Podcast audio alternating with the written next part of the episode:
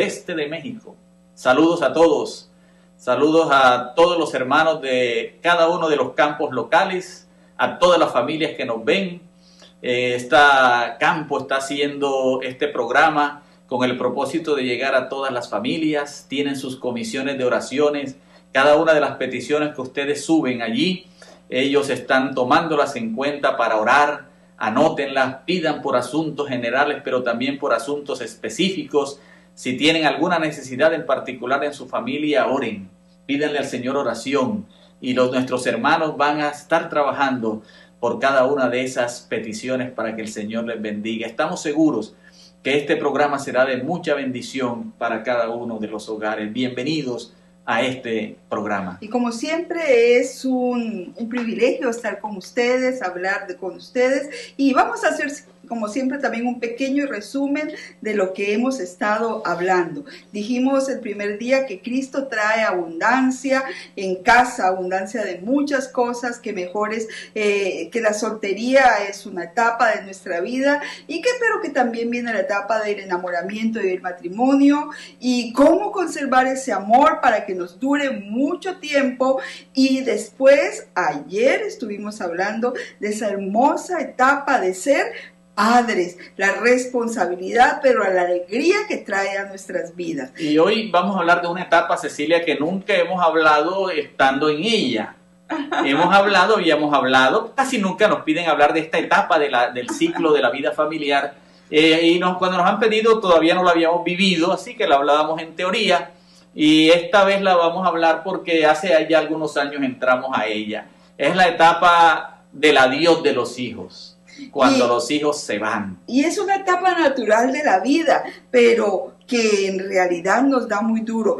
Gracias a Dios para nosotros fue de manera paulatina. Primero se fue la hija, porque se fue bastante joven a estudiar medicina argentina y luego le tocó el turno al hijo. Y, él también como que quería irse a estudiar en una universidad fuera de Colombia, vivíamos en ese entonces en Colombia, pero yo le dije, hijo, no soy capaz de perder a dos hijos al mismo tiempo. Así que él estudió su carrera en Colombia, aunque su posgrado sí lo hizo en México y ahí se quedó. Y con nosotros pasó algo interesante, eh, el hijo no fue el que se fue nosotros nos fuimos y lo dejamos. Así que... Después de que no lo dejé ir, nos llamaron a Miami y fue a nosotros los que lo dejamos a él. Así que eh, fue gradual, eso nos sirvió para irnos preparando, irnos concientizando. Pero, ¿saben? Un día nos dimos cuenta cuando llegamos a este país, aquí a Estados Unidos, que ahora sí estábamos solos. Pero ya veníamos más o menos preparados para esta etapa. Y fue interesante ver algo. Pedro, yo soy llorona, ya ustedes se habrán podido dar cuenta, aunque creo que no he llorado esta vez, ¿no? Pero soy llorona, como toda mujer. Pedro no, Pedro muy pocas veces, lo he visto llorando, muy pocas veces.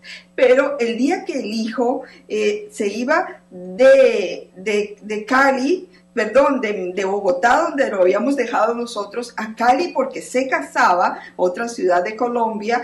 Pedro eh, sabía que se estaba yendo y, me, fue, me fue triste verlo hablando por teléfono con el hijo y ver cómo las lágrimas corrían de sus ojos y yo, le, y, y yo decía, porque me dijo, me siento muy triste porque mi hijo está haciendo ya su cambio a otra vida y yo no estoy ahí para apoyarlo. Eh, fue lindo escucharte decir eso, amor, porque me di cuenta lo mucho que no, ahora me vas a hacer llorar a mí. fue lindo escucharlo. Luego se fue a México y ahí no estamos un poquito más cerca. Bueno, esa es una realidad. Los hijos se van, quedamos solos, quisiéramos retenerlos, pero ahora hay un fenómeno, Cecilia, que es otro síndrome, el síndrome del nido lleno.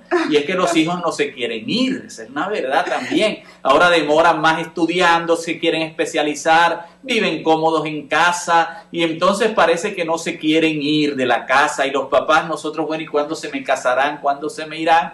Una vez ahí en Montemorelos alguien nos preguntó y nos dijo, me dijo, bueno, ¿y ahora qué hace uno cuando el hijo no se quiere ir? Yo le dije, pues córtenle el internet ¿verdad? Y verán a ver que él se va a buscar internet en otro lado, ¿verdad? Pero es la realidad, ¿cierto? Eh, no quieren irse y no solamente este, eh, porque no quieren, algunos por circunstancias, ¿verdad? Pero ¿cómo enfrentar cuando se van? ¿Qué hacer? Dicen los expertos que lo que uno tiene que hacer en primer lugar es prepararse para esa etapa y siendo cónyuges siempre con los hijos a bordo.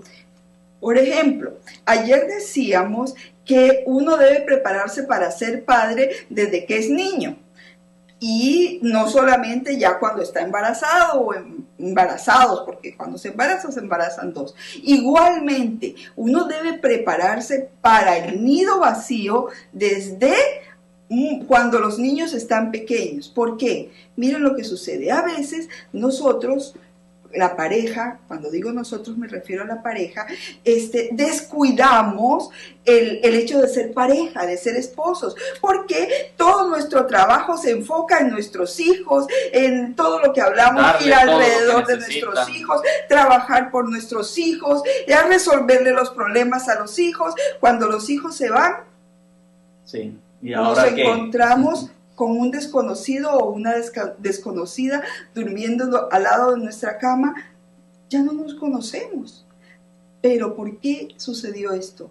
Descuidamos nuestra relación como pareja. Y aunque amamos mucho a nuestros hijos, la ley natural de la vida es que ellos algún día volarán, porque quieren formar sus hogares, porque quieren ser felices y, y aunque no se casen, porque quieren tener su independencia y nosotros debemos prepararnos para que cuando llegue ese momento, Pedro y yo sigamos siendo pareja. Es cierto, ¿verdad? Entonces ahí está quizás uno de los puntos centrales de todo lo que vamos a decir hoy.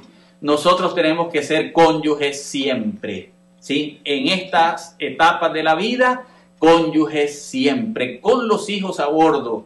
Y si se van, tenemos que seguir siendo cónyuges. cónyuges ya no somos padres directamente, ellos ya volaron, pero ¿qué nos queda? Nos queda, ¿sí? Nuestra relación por la cual tenemos que trabajar. Y dicen algunos, ¿verdad?, que es la etapa más complicada del ciclo de vida familiar, dicen algunos, ¿no? Se refiere a que hay sentimientos de depresión en algunos, ¿verdad? Tristeza y algunos que lloran cuando se van, ¿sí? Ahora parece que les hubieran arrancado algo demasiado difícil de, llenar y es cierto, ¿verdad? Eh, porque son 25 años por lo menos con esos hijos y ahora se encuentran solos. Bueno, esa es una verdad. Y si no sabemos que esa etapa va a llegar, eh, reaccionamos. Mira, hay muchos divorcios en el momento en que los hijos se van de casa. Y también sucede un fenómeno. Hay muchas personas que se divorcian o se separan simplemente después de que los hijos se van de casa y con el tiempo vuelven a estar juntos, a vivir juntos. Porque parece que no es que se han dejado de querer, es que dejaron de alimentar la relación. Entonces, para que esto no suceda, nosotros tenemos que estar muy pendientes, ¿verdad?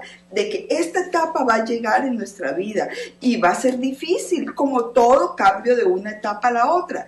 Pero si sabemos las cosas que van a suceder y nos sentimos tristes y nos sentimos solos, no debemos achacar a nuestra pareja ese sentimiento. Ese sentimiento es propio de la etapa que está viniendo y el tiempo también hará que como todo en la vida, esto se sane y podamos ahora tener otra relación muy buena con nuestros hijos. Ahora, este, todo se complica un poco más porque esa etapa a veces confluye en otras circunstancias como la menopausia en la mujer, ese es otro problema, ¿verdad? La jubilación, de pronto nos estamos jubilando cuando ellos se van. Enfermedades que Por llegan con los años. O porque tenemos que cuidar también de nuestros padres que ya entonces estarán ancianos, ¿no?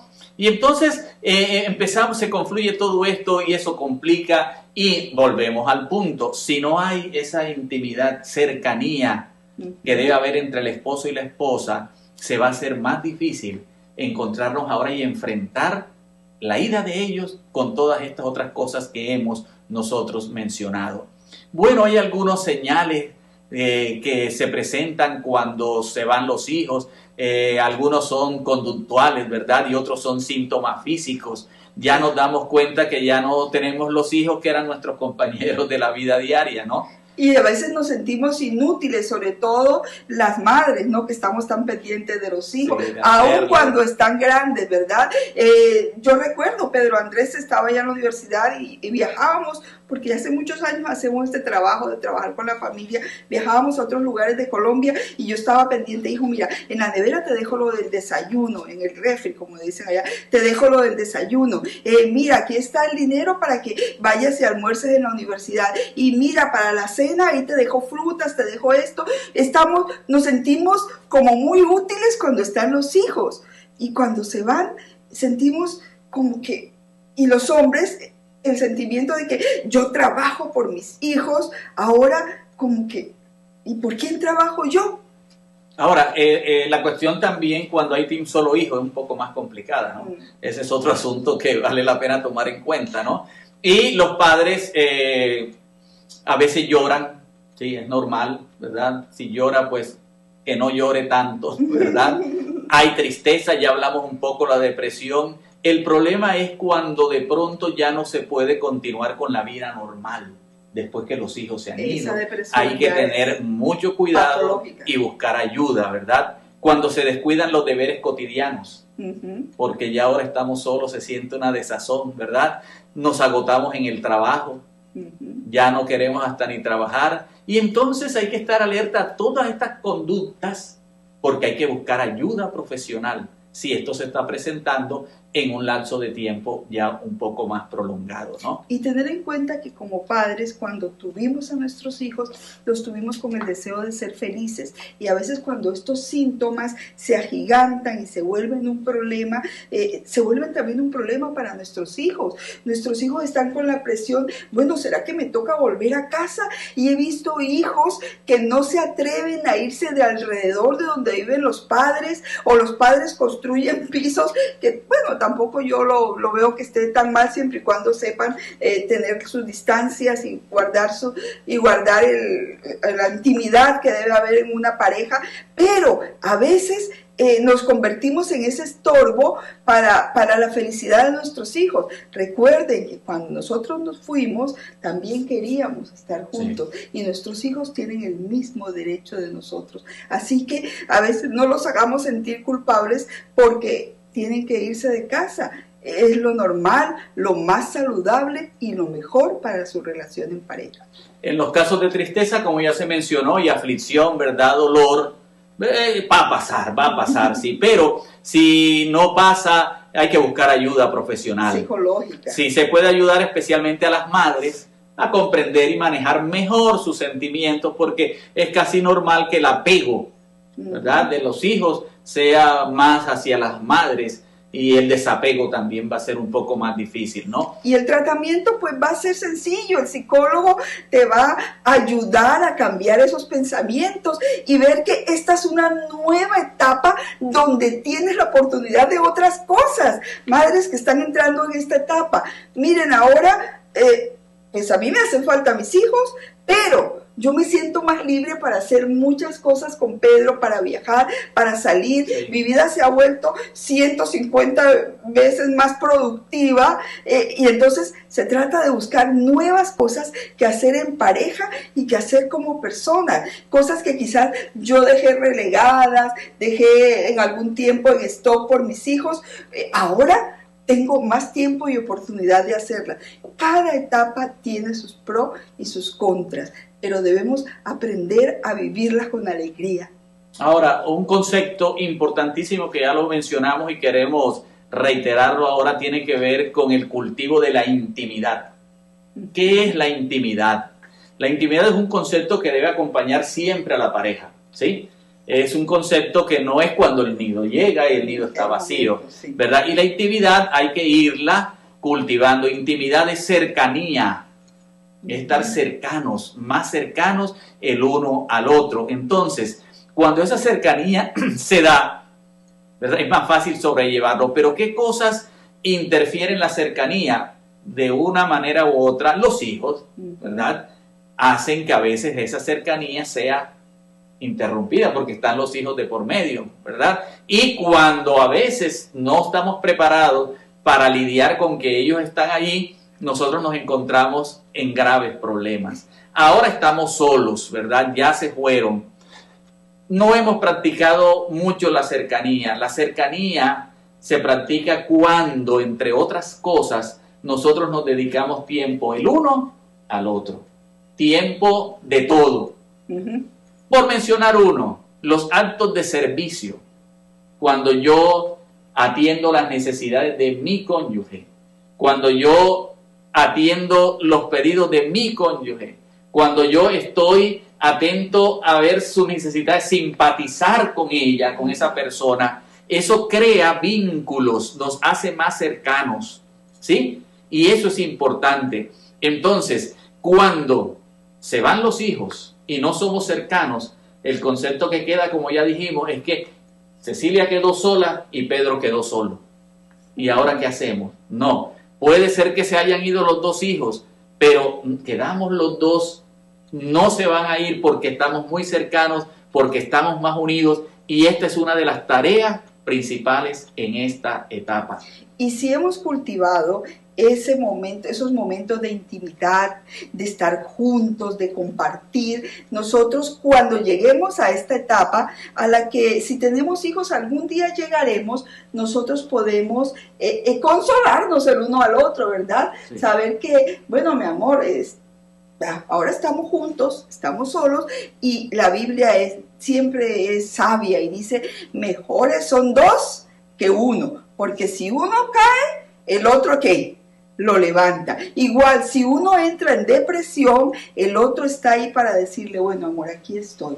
Este, como le dijo a, a, a no, no sé, soy yo mejor que diez hijos. Quizás no sea ese el consejo, pero sí, aquí estoy. Comenzamos solos y estamos otra vez solos. No nos casamos por tener hijos, nos casamos porque nos amábamos. Y pues ese amor continúa todavía aquí. Ahora, hermanos, es importante entonces estar atentos a esta, esta etapa del ciclo de la vida. ¿Por qué? Porque, como ya se ha dicho, hay peligro de que la relación se acabe. Que decidamos mejor cada uno hacer sus planes, ya acabamos con los hijos, ya se fueron, que cada uno se vaya con su, por su lado y entonces el enemigo puede sembrar eso de la separación, ¿verdad? Y entonces eso puede ser demasiado peligroso. Ahora, los hijos se van. Recuerden, siguen siendo hijos, siguen siendo hijos. Nuestro consuelo para esta etapa no está en volverlos a traer a casa, no, ni irlos a buscar. Nuestro consuelo, ni nuestra mantener metidos en la casa de ellos. Es los dos, trabajar los dos para que la relación subsista. Pero eso no quiere decir que nosotros no podamos seguir cultivando algo que si no lo hemos cultivado antes de irse va a ser muy difícil hacerlo ahora. ¿A qué nos referimos? Que tenemos que ser amigos de los hijos. Aunque algunos digan por ahí que uno nunca puede ser amigo de los hijos. No, hay que ser amigos, hay que tener cierto grado de confianza, porque ahora que ellos se han ido, seguimos hablando con ellos y eso lo vamos a hablar en la otra etapa, ¿no? La etapa de ser anciano amigo de sus hijos. Es una etapa muy bonita, también una de las cosas que ayudan a la ancianidad es ser amigos de los hijos. Pero ahora los hijos se van y ahora hay que hablar de otras cosas con ellos. ¿sí? Ahora hay que explorar otras cosas con ellos. Y ahora ellos se están defendiendo solo aunque todavía dependen de nosotros. ¿sí? Y eso es importante entonces que cultivemos esa amistad con los hijos en la distancia y hacer todo lo posible, aunque no podemos dominar todo su itinerario ni su horario, a que por favor vuelvan algún día a casa, si sea a visitarnos, ¿verdad? A pasear o hacer algo.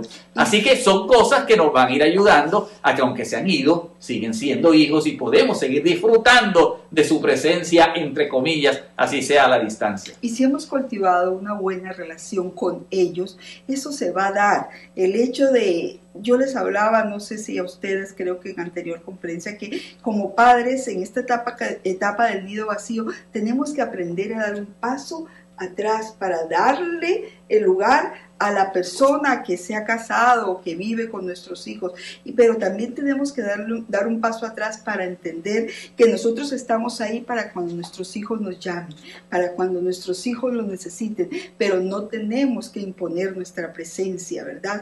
Como me siento sola, voy a ver si, si, si la mujer con que se casó mi hijo, si le está haciendo la comidita que ella le gusta, eh, si voy a ver si esto, si está criando bien a mi nieto, porque es que a mi nieto así no lo debe criar. No, debo estar ahí para hacer ayuda cuando me necesiten, cuando me llamen, pero si no me llaman, debo aprender a guardar la distancia. ¿Qué es lo que quiero decir con esto? La tapa del nido vacío no es para molestar a los hijos. La tapa del nido vacío es para aún fortificar más, rejuvenecer nuestra relación, sobre todo porque estamos adultos, pero no estamos tan viejos. Y en la medida que esto se fortalezca, cuando estemos viejos, eh, va a ser agradable vivir esta etapa juntos. Y bueno, no nos vamos a volver a casar porque se fueron los hijos, no podemos encargar otro hijo, pero todavía es bueno y útil en esta etapa discutir planes para el futuro de pronto no nos hemos jubilado, todavía hay que seguir trabajando, pero ya acabamos con la educación de los hijos, ¿qué planes tenemos para el futuro? Sí, eso es importante y eso nos va a ayudar. Bueno, vamos a esperar los nietos si fue que se fueron porque se casaron, ¿cómo vamos a hacer como abuelos? ¿Sí? Mantenerse en contacto con ellos, siguen siendo nuestros hijos, una llamadita, ¿cómo estás? Y ahora hijos que nos están escuchando cuando se vayan de la casa, ¿sí? Este, sean misericordiosos, llamen, no se olviden, ¿sí? No se olviden, llamen a casa y háganle sentir a sus padres que todavía ustedes los necesitan. Así sea pidiendo plata, ¿verdad? Usted se fue, ya formó su hogar, pero de vez en cuando llame, no a pedir plata. Y si llama, pida, ¿verdad? Para que eso a nosotros como padres nos hace sentir eh, útiles todavía. Ayer me llamó la hija, ayer, antes de ayer, ella estaba hablando con la mamá y entonces me llamaron a mi hija ya y dije, ¿qué pasa? No, que tu hija te quiere decir algo. Ella ya es una profesional, ya está casada, ya lleva cuántos años de matrimonio, como siete. siete. Y bueno, y entonces todavía, bueno, aunque trabaja bien, me dijo, papi, mira, están, necesito un patrocinador, van a dar un diplomado en en qué cardiología pediátrica, ella es cardióloga y yo atiendo a niños, ¿sí? Yo vi en la rotación eso, pero quiero tener algo más de conocimiento sobre eh, pediatría, cardiología, pediátrica. necesito un patrocinador. Bueno, no pidió nada, pero ya ella había escogido el patrocinador. Bueno, nosotros como padre, aunque ya se fueron, ella tiene su marido, su profesión, todavía la noción de ser necesitado ¿verdad? Nos ayuda y bueno, me tocó, ya me tocó ahí, así que... Lo hiciste con mucho gusto. Claro, sentirse necesitado y, y sí, y cuando los hijos necesiten ayuda, ¿verdad? Y usted pueda dársela, eso también nos va a ayudar, ¿verdad? A que nosotros nos sintamos todavía que somos papás, pero volvamos, ¿verdad? Al punto, seguimos siendo cónyuges. cónyuges. Seguimos siendo esposos, pase lo que pase tenemos nosotros, ¿verdad? Que atendernos nosotros mismos y vivir esta etapa que es desafiante, pero que también se puede sobrellevar. Queridos, que el Señor nos ayude en esta etapa. Es una de las etapas más complicadas, como se ha dicho. La siguiente etapa que vamos a ver es una etapa muy bonita. Es la etapa de la ancianidad. ¿Verdad? Cuando llegamos a la tercera edad, como ahora se le dice para no decir los viejos, ¿verdad? Y Pedro, quizás nos faltó solamente decir algo de parte del nido vacío. Hagan planes, hagan planes para la ancianidad. Ahora que están todavía jóvenes, qué va a ser, eh, tienen una jubilación, dónde van a vivir, tienen una casita, vamos a vivir de esta manera. Eh, pues uno siempre hace planes en pareja, si Dios quiere llevarse a uno, pues ya el Señor sabrá, pero hagan planes, no sea que nos toque el momento de la ancianidad y en este tiempo no hemos... Bueno, ese es nuestro tema de mañana, ¿sí? Mañana vamos a hablar de esa etapa, ¿verdad? Pero al llegar allá ya hemos pasado casi siempre todos por el nido vacío. Y es bueno vivir esta etapa que es traumática porque nos viene una que es muy bonita. Ahora, vivirla juntos, porque formamos un hogar, tuvimos nuestros hijos, se fueron los hijos, la vida sigue, se fueron los hijos, no se fue el amor. Se fueron los hijos, no se fue la compañía, se fueron los, eh, los hijos, no se fue el sexo. Y nosotros como padres, repetimos, necesitamos todos los días ese vínculo, cercanía física, emocional, esa intimidad física, emocional, que nos va a ayudar a nosotros a cosechar esta etapa, en esta etapa que es dura, el amor que siempre hemos tenido.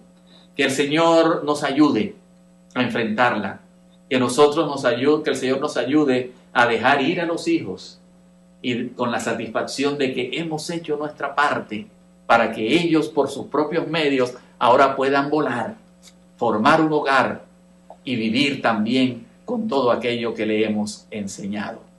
Vamos a tener una oración y vamos a pedir al cielo que si algunos de los que están aquí están en esa etapa, estemos viviéndola también a plenitud. Y si hay algunos que todavía no les ha llegado, se preparen todos los días, estando cercanos los, el uno al otro, para que cuando llegue, ¿verdad? Esta etapa nos encuentre muy, pero muy cercanos en intimidad.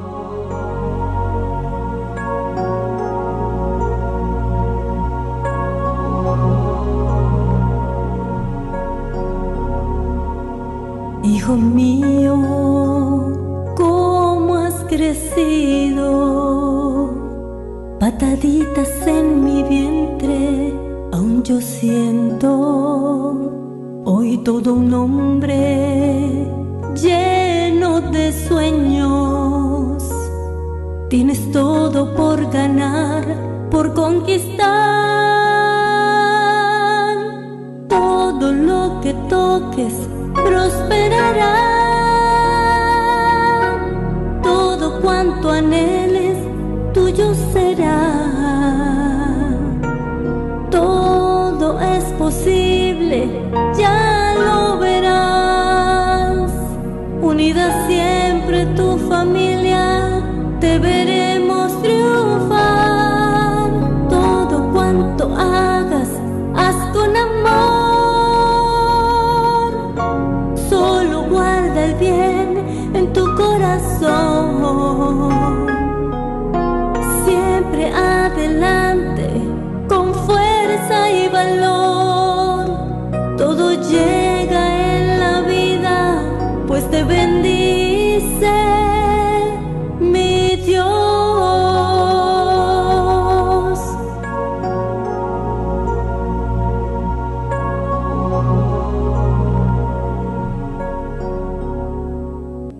tus abuelos eres corona, son tus talentos, piedras preciosas, más que un hermano, más que un amigo, eres una inspiración, amado